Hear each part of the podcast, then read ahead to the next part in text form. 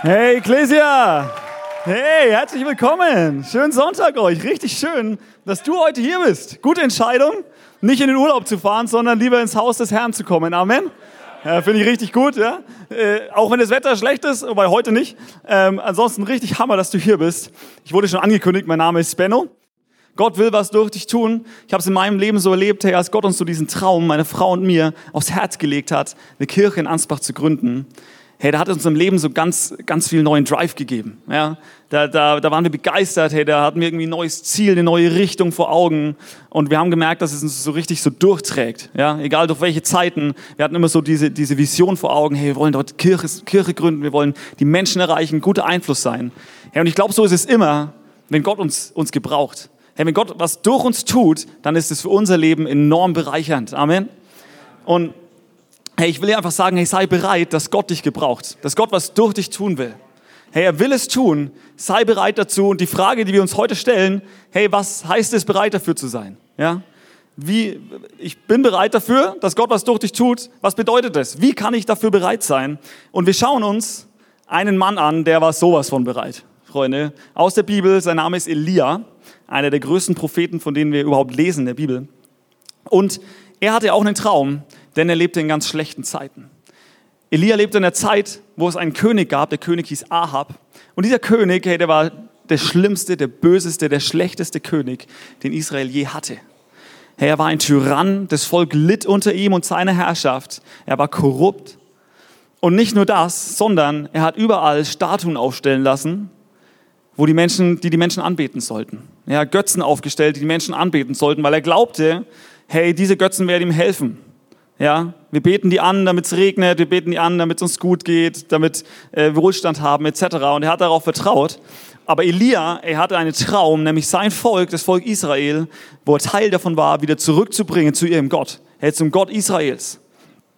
Und wir lesen davon in 1. Könige 17. Und das, das Spannende, finde ich, ist, Elia tritt da auf die Bildfläche, wir werden es gleich lesen, und ist direkt beim König. Und vorher lesen wir gar nichts von Elia. Ja, wir haben keine Ahnung, was er eigentlich vorher gemacht hat, wo der herkommt, was, was, wer seine Eltern sind, was er so überhaupt gearbeitet hat, ähm, wer er war. Wir lesen gar nichts, kein Wort von Elia vor dieser Stelle. Und das fand ich so, so erstaunlich, weil anscheinend war Elia niemand, den man kannte. Ja, kein vornehmer Mensch, kein, kein besonderer irgendwie, ja, keine Elite, sondern es war einfach ein ganz normaler Mensch, so wie du und ich. Ja. Und deswegen, hey, sei bereit, dass Gott dich gebraucht. Ja, er beruft nicht nur irgendwie die Vornehmen, die, die Edlen, die oberen 10.000. Nein, er beruft dich und mich. Ja, will durch uns was tun. Und in 1. Könige 17 lesen wir, und Elia aus Tischbe in Gilead sagte zu Ahab, also zu dem König, so wahr der Herr, der Gott Israels lebt, der Gott, dem ich diene. Die nächsten Jahre wird weder Tau noch Regen fallen, es sei denn, ich ordne es an. Dann sprach der Herr zu Elia, geh von hier weg und zieh nach Osten und versteck dich am Bach Krit, der zum Jordan fließt. Trink aus dem Bach, den Raben habe ich befohlen, dich zu versorgen. Elia machte sich auf und tat, was der Herr ihm befohlen hatte und blieb am Bach Krit, der zum Jordan fließt. Die Raben brachten ihm morgens und abends Brot und Fleisch und er trank aus dem Bach. Doch nach einer Weile trocknete der Bach aus, denn im Land fiel kein Regen mehr. Im Land fiel kein Regen mehr. Ja, was für, eine, was für ein krasser Auftritt hier auf der Bildfläche der Bibel. Ja? Elia geht zum König und äh, erzählt ihm von Gottes Gericht. Krasser erster Auftritt. Und das Einzige, was wir wissen, was er vorher gemacht hat, steht in Jakobus 5, Vers 17. Dort steht, Elia betete inständig, dass es nicht regnen möge, und es regnete nicht auf der Erde drei Jahre und sechs Monate. Er betete inständig. Hey, wie David es nicht ertragen hat, dass Goliath, dieser fremde Krieger, sein Volk verhöhnt hat, seinen Gott verspottet hat und Goliath besiegte. Hey, genauso konnte es Elia nicht ertragen, was mit seinem Volk passiert. Dass sein König ist, hey, der sie weg, der das Volk wegzieht von Gott, der ein Tyrann ist und dass es dem Volk schlecht geht. Hey, und so betete er inständig. Und es fiel dreieinhalb Jahre lang kein Regen, kein Tau, dreieinhalb Jahre Trockenheit. Und nicht nur das, ja, das ist eines schon krass. Nein, er geht auch noch zum König und erzählt ihm das. Und sagt, hey, nur auf mein Wort hin wird es wieder regnen. Ja, egal was du machst, wie viel du die anderen Götter anbetest, nur auf mein Wort hin wird es wieder regnen, ansonsten keine Chance. Das finde ich krass. Ja, woher hat der diesen Mut? Woher hatte dieses Selbstvertrauen, dahin zu gehen und dem König das ins Gesicht zu sagen? Denn der König hätte ihm ja auch einfach den Kopf abhauen können, direkt. Ja? Oder ihn dazu zwingen, zu sagen, dass es wieder regnen soll. Also enorm krass. Und ich glaube, die Antwort darauf, woher hat er so viel Selbstvertrauen her, finden wir schon in seinem Namen. Denn sein Name bedeutet, Elia bedeutet, mein Gott ist Yahweh. Mein Gott ist der Herr, mein Gott ist der Gott Israels. Das bedeutet sein Name. Herr, und sein Name war Programm. Ja, sein Name war Programm. Elia wusste, wer sein Gott war. Elia wusste, wem er gehorchte, wen er anbetete. Er wusste, wem er dient. Und zwar nicht Ahab, nicht den Göttern, die er aufgestellt hat, hey, sondern dem einzig wahren Gott Israels. Und das finde ich so stark. Ja? Und das ist auch der erste Punkt. Hey, wem entscheide dich? Ja? Entscheide dich, wem du dienst. Entscheide dich, wem du dienst. Wenn du willst, dass Gott dich gebraucht, dann musst du dich erstmal entscheiden dazu, dass du dich gebrauchen lassen willst. Ja, und, und dich dazu entscheiden, Gott zu dienen. Und jetzt denkst du dir, okay, hey, also Diener, ich weiß gar nicht, was das Wort so richtig bedeutet, aber also ich gehorche eigentlich niemanden. Ja, meinem Chef vielleicht und manchmal auch meiner Frau. Aber ansonsten, wem, was meinst du denn jetzt hier mit dienen? Ja, wir sind doch hier nicht im Mittelalter. Ich bin da kein Knecht. Ja, stimmt nicht. Denn äh, jeder von uns gehorcht irgendetwas. Jeder von uns betet irgendetwas oder irgendwen an. Und ganz oft ist es das, dass wir dem Lifestyle anderer Menschen hinterherrennen. Lass mich das erklären. Hey, wenn deine Freunde auf einmal alle ins Fitnessstudio gehen ja, und, und trainieren gehen und hier Muskeln aufbauen, dann denkst du dir vielleicht nach einer Weile, am Anfang findest du es vielleicht noch doof, ja? und nach einer Weile denkst du dir so, okay, irgendwie kann ich mehr mitreden, ähm, irgendwie machen das alle, vielleicht soll ich auch mal ins Fitnessstudio gehen, ja, und du schließt einen Jahresvertrag ab und gehst zweimal hin. So, bester Kunde, bester Kunde. Also, ja, versteht ihr, was ich meine? Es ist, wir, wir, wir folgen dem Lifestyle anderer Leute, weil wir denken, wir müssen dazugehören. Wir wollen dazugehören. Ja, also Fitnessstudio ist auch ein Drang, dem ich schon lange widerstehe, sehr erfolgreich. Also da habe ich gar, gar kein Problem damit. Ja, da hat der Herr mich frei gemacht. Ähm, aber als, als ich klein war, ja, als ich im Kindergarten war, da, lange ist es her, da, ich wurde so daran erinnert, weil äh, meine Tochter nämlich jetzt im, im Kindergarten ist. Und da gab es, wenn, wenn du der Allercoolste sein wolltest, ja, wenn du, wenn du dachtest, hey, ich will von allen ey, echt so respektiert werden und, und der allercoolste, allerbeste. Das allerbeste, was du haben konntest, war einmal, dir als Junge so ein komisches Schwänzchen hier hinten wachsen zu lassen. Ja, hier, hier so hinten runter. So eine Strähne, die da so lang runtergeht. Ich weiß nicht, wer jemals auf diesen Trend kam, weil es schaut schrecklich aus. Aber also zu meiner Zeit war das in. Ich glaube heute, weiß ich gar nicht, ob das heute noch so ist. Ich glaube nicht mehr so. Zum Glück. Ähm, aber das Zweite, hey, das Allercoolste, was du sonst noch haben konntest, waren Schuhe, die blinken. Ja, Du hast hier so, du hast aufgetreten und die haben geblinkt. Ist der Hammer, oder? Komm, hat jemand von euch solche Schuhe? Komm, komm, outet euch. Nein, echt? Oh, ey, krass, Hammer. Die gibt's auch für Erwachsene, crazy. Äh, also Schuhe, die blinken, ja. Hey, und die waren richtig teuer. Ja, heute kriegst du die bei Aldi für 10 Euro. Aber damals waren die richtig teuer. Und ich habe meine Eltern ewig angebettelt, diese Schuhe zu bekommen. Weil die jemand anders im Kindergarten auch hatte ja, dass sie da überhaupt erlaubt waren, weil ich war auf dem Waldorf-Kindergarten, aber okay, andere Story. Ähm, und, und ich wollte unbedingt diese Schuhe haben und ich habe sie dann schließlich auch bekommen, ja. Ey, Freunde, und ich war, also ich war der King, ja. Also diese Schuhe, ey, zwei Wochen lang, ey, da, da, da war ich respektiert, ja. Da, da war ich von allen Erzieherinnen geliebt. Ein Spaß. Und dann aber nach diesen zwei Wochen waren die Batterien leer, ja. Dann war es vorbei und man konnte sie nicht tauschen. Man konnte sie nicht tauschen, was ist das? Meine Tochter hat auch solche Schuhe. Da kann man die Batterien tauschen, preis dem Herrn. Ich habe ich gleich nachgeguckt. Äh, und sie hat sich so gefreut, letzt, vorletzte Woche, als sie sie bekommen hat, sie ist den ganzen Tag ja, durch die, durchs Haus gehüpft und äh, hat geguckt, wie es blinkt. Richtig Hammer. Hat sich in irgendeinem dunklen Raum, äh, also hat die Tür zugemacht, damit sie es noch besser sieht. Also äh, richtig gut. Also der Punkt, was ich damit sagen will, ja, hey, wir rennen dem hinterher, was andere Menschen haben, was wir denken, was wir auch brauchen. Ja, wir rennen dem Lifestyle anderer Menschen hinterher. Ähm, und, und gehorchen eigentlich so der Meinung anderen Menschen. wir tun das, was andere Menschen denken. Und nicht nur das, oft beten wir auch irgendwelche Dinge an. Wir beten Dinge an, wo wir denken, hey, wenn wir die haben, dann sind wir glücklicher. Hey, wenn ich das neue Auto habe, ja, wenn ich, wenn ich das neue iPhone, was auch immer habe, hey, dann bin ich glücklicher. Das denken wir und deswegen fiebern wir so darauf hin. Ich habe diesen Laptop letzte Woche neu bekommen und ich habe so darauf hingefiebert, ihr Lieben. Ja. Ähm, und habe keine Ahnung, wie viel tausendmal die Liefer, wie heißt das, Sendungsverfolgung von UPS gecheckt, weil ich äh, an meinem Handy und dachte, Mann, wann kommt es denn jetzt endlich? Ja? Und dann war ich nicht da, als es kam. Oh, oh nein! Und, und der Paketbote hat auch das Schild, das an unserer Tür hing, nicht beachtet. Warum? Da habe ich draufgeschrieben, er soll es wohl deponieren oder, wenn er das nicht mag, mich anrufen. Ja, hat er nicht getan. Ah, UPS, ihr Lieben. Aber gut.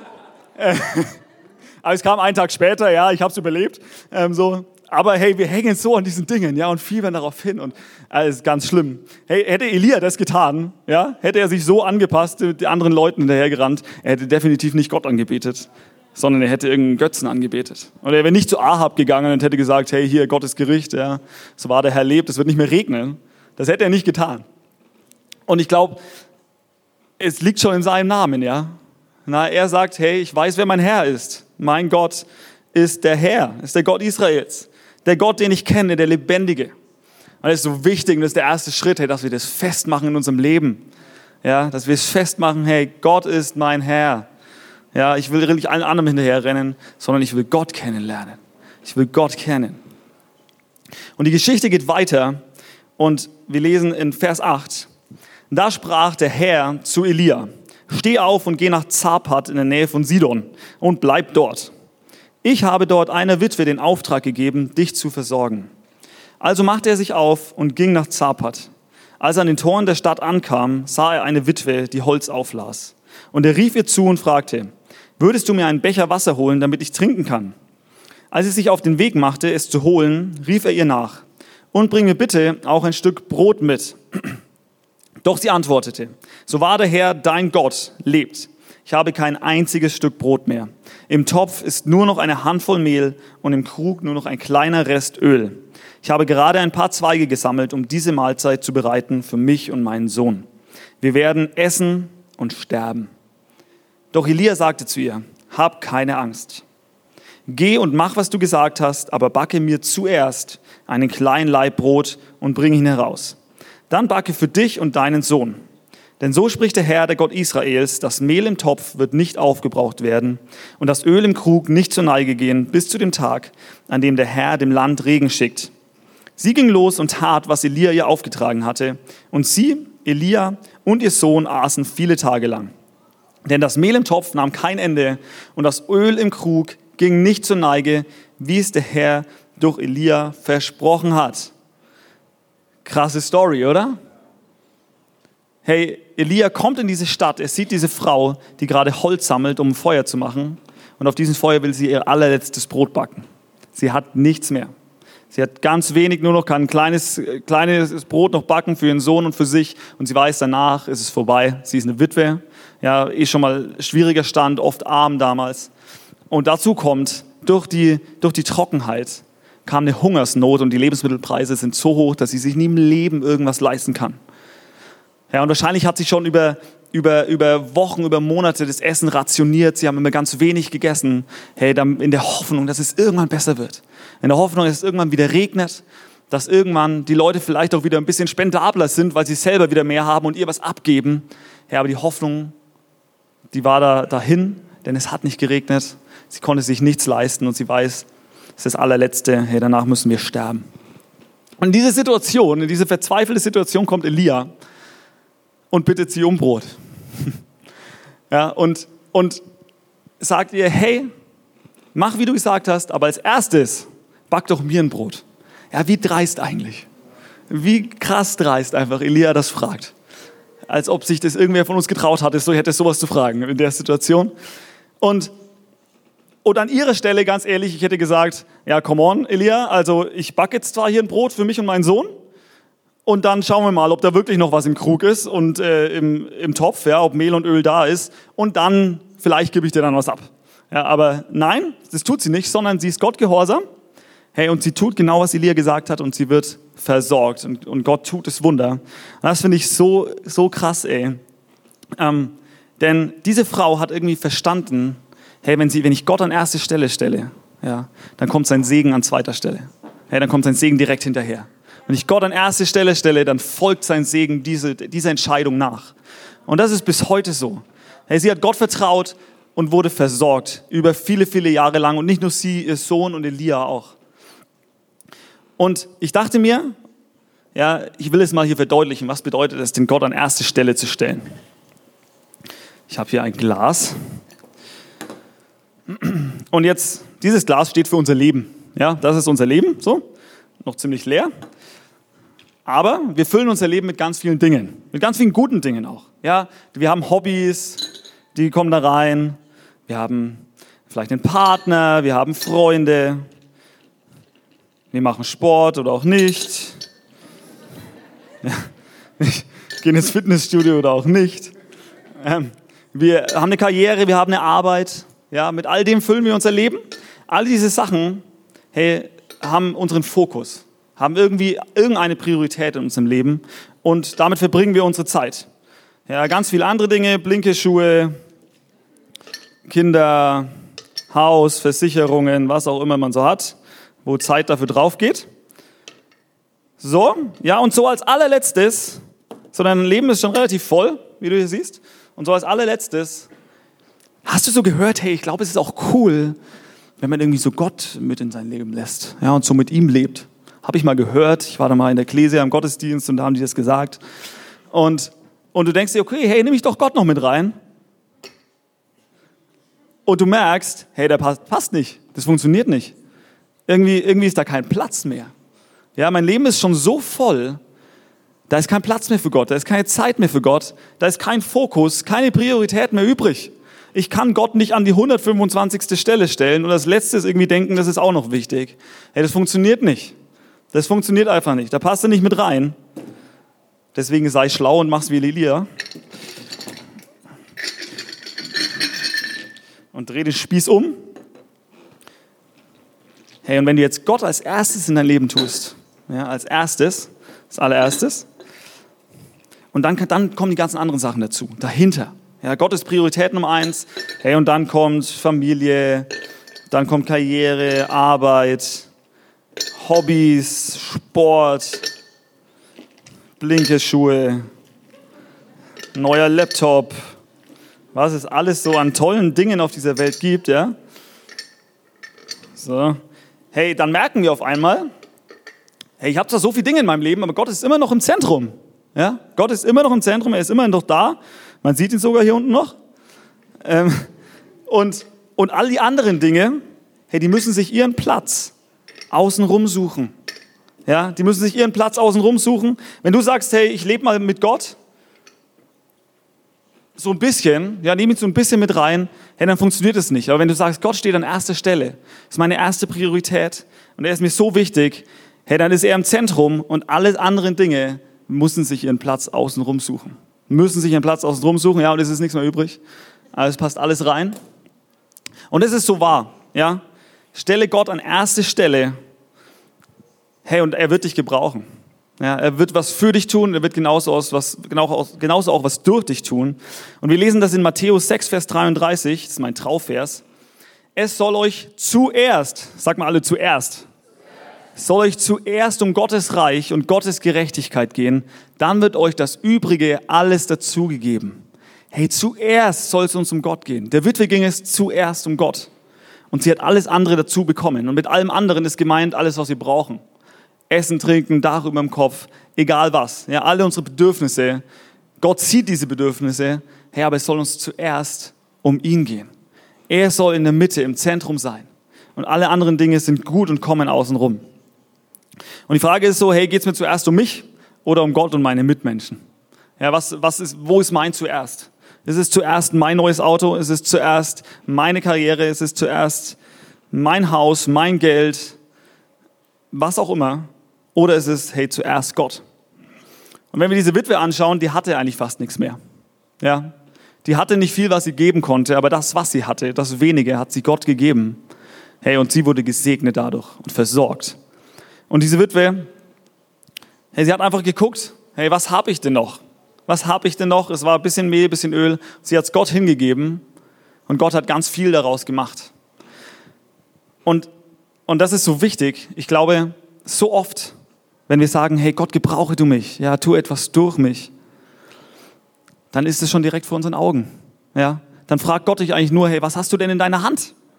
Wir lesen an anderer Stelle die Geschichte von Mose, wo Gott mit Mose redet und ihm sagt, was er tun soll, ihm seine Berufung erzählt. Und Mose hat tausend Fragen, hat tausend Ausreden, ich kann nicht reden und, und so weiter, ja. Und das Einzige, was Gott sagt, ist, hey, was hast du in deiner Hand? Was hast du in deiner Hand? Und diese Frage müssen wir uns stellen. Was haben wir in unseren Händen? Was hast du in deiner Hand? Was für Fähigkeiten? Was für Talente? Was für Gaben, was für Interessen hat Gott dir schon gegeben? Hat Gott schon in dein Leben gelegt? Und da ist so viel Gutes schon in deinem Leben. Hey, was ist es? Denn, hey, den Samen deiner Berufung, ja, den Samen deiner Berufung hat Gott schon jetzt in den Boden deines Lebens gesät. Ja, das, was später aufgehen wird, deine Stärken, deine Fähigkeiten, die sind alle schon da. Gott hat dich schon so gemacht.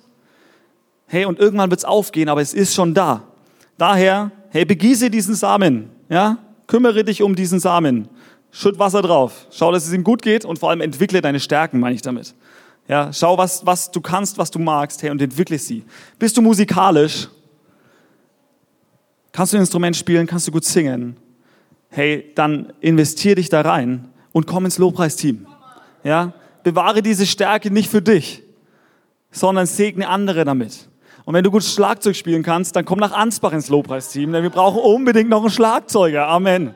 Ja, das wird Gott versorgt, auch uns. Und ähm, wenn du Kids liebst, hey, dann komm ins Kids-Team und sie anleiten willst, ein, ein, ein Hammerleben mit Jesus zu führen, hey, komm vorbei. Ja, wenn du kein Geld fürs Fitnessstudio hast oder keinen Bock dahin zu gehen, hey, dann komm ins Setup-Team. Ja, da kriegst du die Muskeln von selber. Weil die müssen diese riesen Boxen hier da draufheben. Ja, gib mir einen Applaus fürs Setup-Team, hey, come on.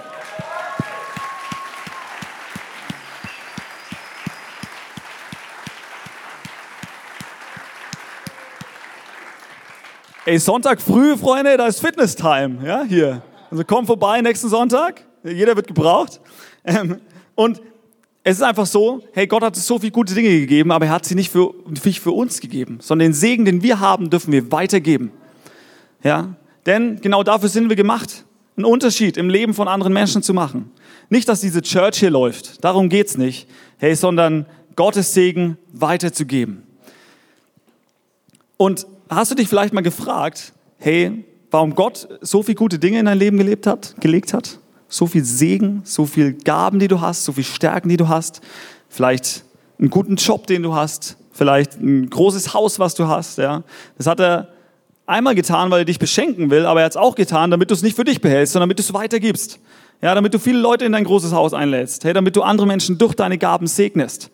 Ich habe einen Bekannten, der fährt ein ziemlich dickes Auto. Er hat einen guten Job, verdient gut. Deswegen kann er sich einen schönen AMG leisten mit 585 PS. Ja, 0 auf 100 in 2,9 Sekunden. Habe ich getestet. Ja, weil, weil er sagt immer, hey, warum sollte ich das für mich behalten? Warum sollte ich das für mich behalten? Ich habe ich hab das Privileg, so ein Hammerauto zu fahren. Hey, warum soll ich nicht andere Menschen damit glücklich machen? Ja? Äh, ich sage euch, ich war sehr glücklich, als ich das erste Mal aufs Gaspedal da gedrückt habe. Ja? Also allein schon der Sound, das war ja, so der Hammer. Also da denkst du, da denkst du, es donnert. Ja? Äh, wirklich, ey, der ist an meinem Haus, äh, uns vorbeigefahren und, und ich dachte, es donnert, es ist ein Gewitter, aber es war sein Auto. Echt krass. Und dann habe ich mal einen schönen halben Tag mit meinem Neffen, der ist elf, auf der Autobahn verbracht. Das war sehr schön. Ja, war sein Geburtstagsgeschenk von, von mir an ihn. Und dieser Typ ist so cool, denn er hat mir nicht nur das Auto geliehen, er hat mir sogar noch Geld gegeben fürs Tanken. Ja, ich meine, das ist auch nötig, weil das Ding braucht auch ohne Ende Sprit. Ähm, ich musste zweimal nachtanken an diesem halben Tag. Ähm, aber ey, was für eine coole Haltung. Ja, da können wir uns so viel voll abschauen, dachte ich mir. Hey, warum sollte ich das für mich behalten? Warum solltest du das für dich behalten? Deine Gaben, dein Segen, der auf deinem Leben liegt. Und wenn du keine Ahnung hast, was Gott, was Gott, mit was Gott dich gesegnet hat, hey, dann komm zu Next Steps. Ja, genau dafür ist es da. Hey, wir wollen mit dir rausfinden, was deine Stärken sind und gucken, hey, wo kannst du sie einbringen, damit es ein Segen für andere Menschen wird. Ja, nicht alles für mich behalten, nicht irgendwie geistlich fett werden, hey, sondern es weitergeben an andere Menschen. Ja. Und jetzt kommt ach, ein richtig schöner Vers, ihr Lieben. Denn Jetzt denkst du dir vielleicht, ja, hört sich gut an, ja, ich, ich finde auch Hammer, dass Leute, dass Gott Leute gebraucht und ich finde vor allem die da vorne auf der Bühne, die soll er mal gebrauchen. Äh, nein, das ist falsch. Ja? Denn Gott will auch dich gebrauchen. Und wir lesen in Epheser 2, Vers 10. Denn wir sind seine Schöpfung, also Gottes Schöpfung, erschaffen in Christus Jesus zu guten Werken, die Gott zuvor, sag mal zuvor, zuvor bereitet hat, damit wir in ihnen wandeln sollen. Zuvor. Ja, Gott wusste schon, hey, es gibt eine Aufgabe, es gibt ein Problem auf der Erde und ich brauche jemanden, der da wirkt, hey, der Segen ist für andere Menschen. Und er hat nicht seinen Katalog an Menschen aufgeschlagen, die Augen zugemacht und hat irgendwo hingetippt und dann gesehen, okay, es war Hans Schmidt, dann nimm mal halt den. Nein, sondern er hat diese Aufgabe gesehen, ey, und er hat dich designt. Er hat dich erschaffen. Er hat dich genauso gemacht, dass du in diesen Wegen, in diesen Werken gehen kannst, die noch auf dich warten, ja. Du bist perfekt gemacht. Das heißt, du bist nicht zu klein, nicht zu unbedeutend, nicht zu unbegabt oder irgendwas, hey, sondern du bist genau richtig. Und jetzt, Freunde, der absolut ermutigendste Vers dieser ganzen Predigt und dieses ganzen Jahres, ja, steht in Jakobus 5, Vers 17. Ich habe ihn euch vorhin vorenthalten. Denn dort steht, Elia war ein Mensch wie wir. Elia war ein Mensch wie wir. Doch als er darum betete, dass kein Regen fallen sollte, regnete es dreieinhalb Jahre lang nicht auf der Erde. Hey, Elia war kein besonderer Mensch. Er war nicht irgendwie High Level, ja, sondern er war ein Mensch wie du und ich. Und er hat dafür gebetet und es ist geschehen. Dreieinhalb Jahre lang hat es nicht geregnet, dann hat er nochmal gebetet und es hat wieder geregnet. Hey, Gott gebraucht auch dich. Ja, denk nicht, du bist zu klein oder irgendwie zu unbedeutend. Das bist du nicht. Und wir sehen in der Bibel so oft krasse Leute, die eine krasse Vergangenheit haben, die richtig hart drauf waren. Hey, und Gott gebraucht sie trotzdem in so machtvoller Weise. Ja, wir sehen, Noah war ein Säufer. Abraham war zu alt. Isaak war ein Träumer, das bin ich auch manchmal. Jakob war ein Lügner, Lea war hässlich, Josef wurde missbraucht, Mose stotterte, Gideon war ängstlich, Simson hatte lange Haare und war ein Frauenheld, Rahab war eine Hure, Jeremia und Timotheus waren zu jung, David hatte eine Affäre und war ein Mörder, Elia war selbstmordgefährdet, Jesaja predigte nackt, Jona rannte vor Gott davon, Naomi war eine Witwe, Hiob ging pleite, Petrus verleugnete Jesus, die Jünger schliefen beim Beten ein. Das haben wir alle schon erlebt, oder? Martha machte sich über alles Sorgen. Die Samariterin war mehrmals geschieden und lebte in Ehebruch. Zachäus war zu klein, Paulus war zu religiös, Timotheus war krank und Lazarus war tot. Und alle hat Gott gebraucht. Alle konnte er gebrauchen. Come on. Alle kann Gott gebrauchen. Ich sag nicht, dass Gott dich nicht gebrauchen kann. Du bist nicht tot. Ja, du bist nicht tot. Vielleicht trifft irgendwas anderes aus dieser Liste auf dich zu, aber du bist definitiv nicht tot. Gott kann dich gebrauchen. Und daher, hey, die nächste Frage, wie kann, wie, wie kann ich vorbereitet sein, bereit sein, dass Gott mich gebraucht? Da muss ich mir eine Frage stellen, nämlich, was ist mein nächster Schritt? Was ist dein nächster Schritt? Denn, hey, der Erfolg, Erfolg in meinem Leben kommt nicht dadurch, dass ich von irgendwelchen großen Schritten in der Zukunft träume. Erfolg kommt nicht durch große Schritte irgendwann in der Zukunft. Hey, Erfolg kommt und beginnt mit kleinen Schritten heute. Mit kleinen Schritten heute. Daher, hey, was ist dein nächster Schritt? Vielleicht ist dein nächster Schritt, hey, ein Talent auszugraben und, und wieder neu zu beleben, was du schon lange hast und was lange vergraben war wo du, was du nicht gepflegt hast. Vielleicht ist dein nächster Schritt zu sagen, hey, ich gehe in eine Kleingruppe. Hey, ich gehe in eine Kleingruppe, ich, ich, ich will Freunde haben, hey, mit denen ich zusammen durchs Leben gehe und wir wachsen zusammen, werden geistlich reif. Freunde, Mitte September beginnt wieder unser Kleingruppensemester. Du kannst dich ab dem 15. zu einer Kleingruppe anmelden und ich will euch alle dazu ermutigen, es ist herrlich und so wichtig für unser Leben. Hey, vielleicht bedeutet es auch, zu Next Steps zu gehen, überhaupt mal rauszufinden, was du gut kannst, diese Church kennenzulernen und Teil davon zu werden oder in ein Dream Team zu kommen und ein Unterschied zu sein im Leben von anderen Menschen. Hey, denn genau dafür bist du geschaffen. Das ist, das ist der Grund, hey, einen Unterschied zu machen im Leben von anderen Menschen. Und es segnet nicht nur die anderen Menschen, es segnet auch sehr, sehr uns. Hey, du hast die Chance, Teil von etwas zu sein, was viel größer ist als du. Hey, was, wir können Teil davon sein, von etwas, was uns alle überdauert. Hey, Gott baut seine Gemeinde. Amen. Und wir dürfen einfach ein Teil davon sein. Hey, bring dich ein, sein Segen für andere Menschen.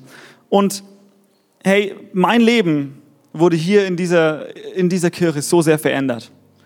Hey, ich habe Jesus so sehr hier erleben dürfen. Ich war wie Simson. Ja, ich hatte lange Haare. Das wurde auch verändert, zum Glück. Ähm, und ich war ein Frauenheld. Und Jesus hat mich verändert und Jesus kann dich verändern. Und Jesus will, will dich gebrauchen, hey, damit andere Menschen verändert werden und sie ihn kennenlernen. Und hey, zum Schluss dieser Predigt, lass uns doch mal einfach zusammen die Augen schließen. Und ich will dich so fragen, hey, vielleicht ist es dein nächster Schritt, einen Schritt auf Gott zuzugehen. Vielleicht ist es dein nächster Schritt, hey, diesem Ruf, den du jetzt in deinem Herzen spürst, Folge zu leisten und zu sagen, ja Gott, hier bin ich. Vielleicht merkst du, hey, dass da jemand anklopft. Hey, und, das, und du merkst, Gott ist schon lange nicht mehr im Zentrum in meinem Leben. Oder vielleicht war es auch noch nie. Ja, aber ich will, dass er im Zentrum ist und dass sich alle anderen Dinge dem unterordnen müssen. Hey, und wenn du hier bist, während alle Augen geschlossen sind, möchte ich dich so einladen, dass du deine Hand hebst.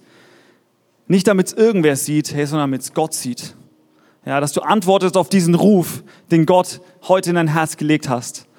Hey, und heb doch deine Hand, damit ich für dich beten kann. Und ich sag dir, hey, es wird dein Leben verändern. Hey, danke schön. Danke für deine Hand.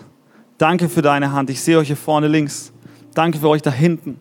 Danke für die vielen Hände, die hoch, hochgehen. Herr Jesus, ich danke dir so sehr für jede Hand, die sich meldet und für jeden, der sich nicht traut, aber trotzdem es gern tun würde. Herr Jesus, ich danke dir so, Herr, dass du diese Entscheidung siehst. Herr, dass du diese Antwort auf deinen Ruf siehst. Und Jesus, ich bitte dich, dass du nächste Schritte führst. Herr, dass jeder, der sich jetzt meldet, dass er dich kennenlernt, Herr, dass er deine Liebe kennenlernt und dass er wachsen darf in dir. Herr, dass sein Leben komplett verändert wird, komplett ins Gute gedreht wird, Herr, und das Leben vom, vom Minus zum Plus geht, Herr Jesus. Danke, dass du ein Gott bist, der interessiert ist an jedem Einzelnen. Herr, dass du jeden Einzelnen hier liebst und dass du deinen Weg mit uns gehst, Herr Jesus. Ich segne jeden, der sich meldet und bitte dich, Herr, führ du voran. Führ du nächste Schritte im Glauben und lass sie wachsen, Herr. Und lass sie selber ein guter Einfluss werden für andere Menschen in ihrer Umgebung. Jesus, ich danke dir so sehr und will dir sagen, Herr, wir lieben dich über alles. In Jesu Namen. Amen.